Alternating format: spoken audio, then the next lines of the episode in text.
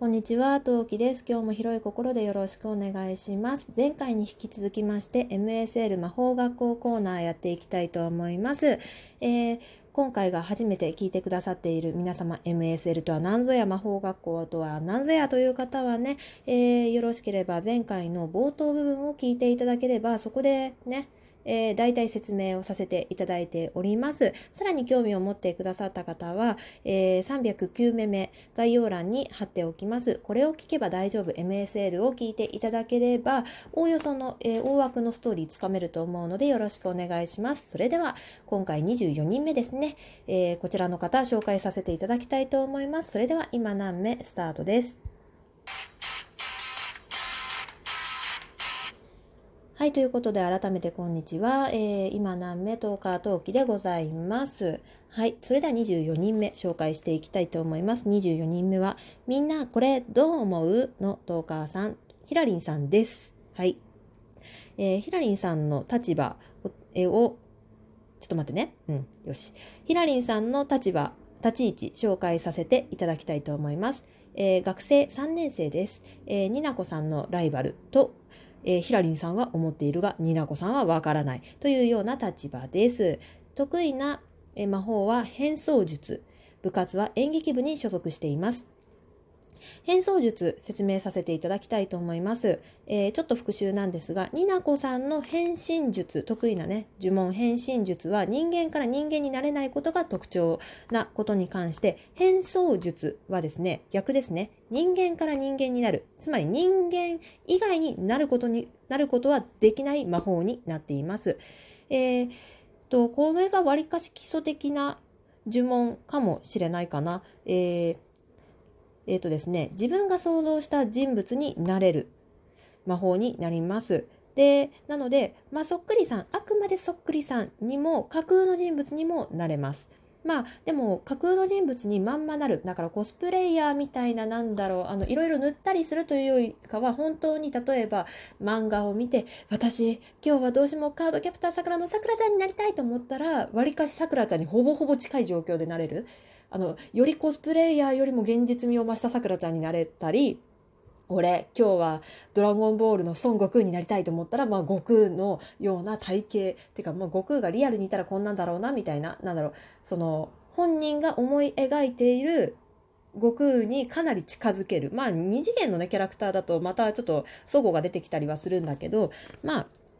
なんだろう、なんて言うんだろう。めちゃめちゃすごいコスプレイヤーみたいな感じの術です。で、かつ、ここまでその姿を変えられるっていうだけでもね、あの、似せられれば似せられるほど、あの、まあ、繊細なね、魔法になっていきますので、まあ、すごい魔法ではあるんだけど、高等技術ではあるんですけど、ヒラリンさんはさらに声も変えることができるんですよ。例えば、うん、それこそさくらちゃんなら、ダンケさくらさんになれるし、えー、ドラゴンボールなら野沢さんになれるわけですよ。っていうような、あの、高等レベルでもさらにレベルの高い、質の高い術が使えます。っていうのにも理由があります。はい。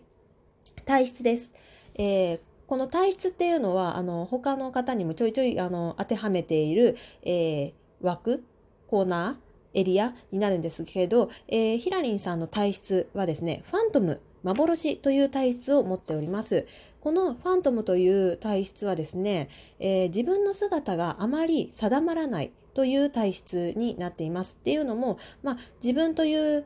姿が、まあ、もともと人間には個体というか、まあ、あるわけじゃないですか。体があるわけじゃないですか。なんですけど、このファントムの能力も、能力の持ち主はですね、その自分の姿を、あの、維持できないというか、あの、意思、自分の意思でないところで、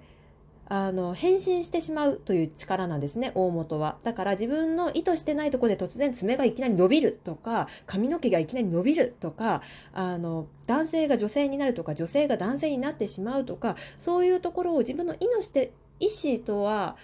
意思とは関係なく姿がコロコロコロコロコロコロ変わってしまう。自分の姿を自分として保てない人のことをファントムという、えー、能力者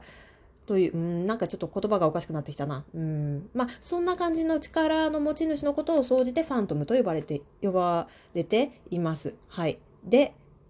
えー、ヒラリンさんのご両親がもともとファントムというね、えー、立場なんですよ。なので、まあ、ヒラリンさんのね、まあ、ファントムとファントムの子供なんで、結果ファントムなんですよ。なので、まあ、まあ、幼い頃からね、幼児教育というか特殊訓練をヒラリンさんは受けています。で、えー、まあ、その結果ですね、その、ね、自分の姿があのあまり定まっていないっていうことを逆手に取りまして、ヒラリンさんはあの力に磨きをね、かけまして、で、えー、得意になった術っていうのが変装術になります。はい。なので、えー、普通の人よりもあの柔軟に姿をや声を変えることができるようになりましたということで、で、えー、になこさんとのその関係をこのまま話していくんですけれど、まあそういうわけでひらりんさんは、あの、前回の、えー、紹介させていただきました、えー、太陽仮面さんとゲスラーさんですね。仮面放送局あなたのおつまみになりたいコンビのゲスラーさんが中学からの後発組、能力後発組だったっていうのに対して、まあヒラリンさんはね、そのファントム、ファントムの子供でファントムだったっていうので、もう、もうかなりもう生まれた頃からの魔法使いだった。魔法能力が開花した人間だったわけですね。で、えー、になこさんもね、まあいろいろ、になこさんの話、ぬいちゃんの話聞いていただければね、わかるんですが、まあかなり生まれた頃からの魔法使いだったわけで、まあ、2人とも小学校から幼い頃から魔法学校に入学しており、まあ、そこからの長い付き合いです。で、えー、まあ、まあ、幼い頃のヒラリンさんはもちろんね、まだね、磨きをかけている最中ですよ、変装術の。なので、まあ、失敗することが多かったわけなんですけど、まあ、それをね、ニナコさんに見られて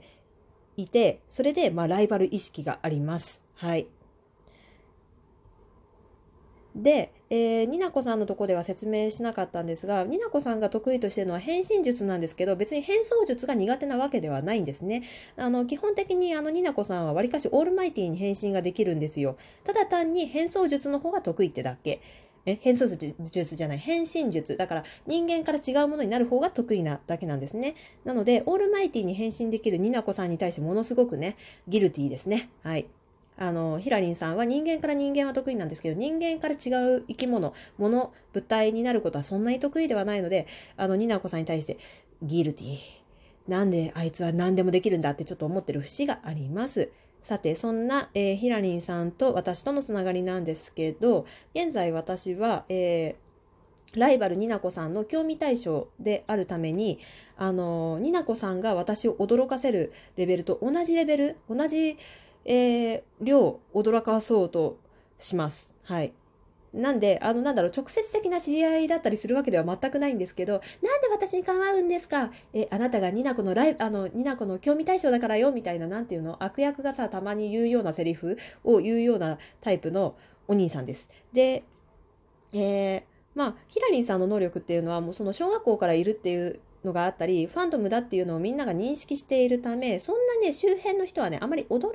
かないんですよ、もうヒラリンさんの変装、変身には。うん。なんですけど、その非魔法使いの私はですね、常にね、うわーみたいな、あの目の前で姿がね、変わったりすることに毎回新鮮な驚きをするので、嫌いでは、私のことをね、そんなに嫌いではないです。はい。えー、そんなヒラリンさんが所属している部活、演劇部ですね。こちらはですね、演劇部のエースです。もちろん、そんなにね、姿がね、コロンコロン変えられるんだったら、それはまあエースだわ。はい。で、まあ男性でも女性でもなれる、声も変えられる、え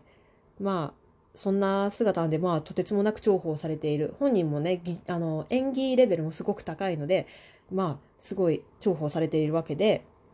えー、現在、魔法的、魔法的腹話術を練習中です。はい。どんな技なんでしょうかね。はい。で、で、で実はですね、ヒラリンさんファンクラブがあります。まあ、それほどの人気の俳優さんです。はい。演劇部のね、俳優さんです。で、一番人気の、えー、姿はですね、えー、一回舞台でやった妖艶系美女ですね。で、こちらの妖艶系美女、噂によると写真が1枚1万円で売れたという噂もあります。本当かな？どうかな？うん。で、基本的に、先輩、ヒラリンさん、あの、これになってくださいみたいなリクエストには答えません。はい。えー、なぜならば、能力の安売りはしない主義だからです。はい。まあ、あの、例えばさ、あの、ご縁がある人ってか、まあ、あの、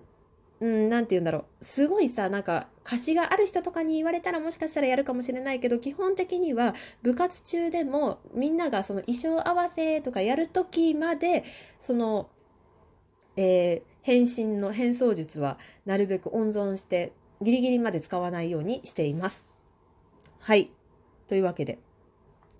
えー、今回は24人目、ひらりんさんを紹介させていただきました。いかがだったでしょうか？フォローがまだの方、よろしければフォローの方よろしくお願いします。リアクションボタン連打していただきますと、私の、えー、やる気が上がりますので、よろしければ連打の方してってくださいね。ということで、えー、今回配信聞いていただいてありがとうございました。次回配信でお会いできたら嬉しいです。それではまたね。何名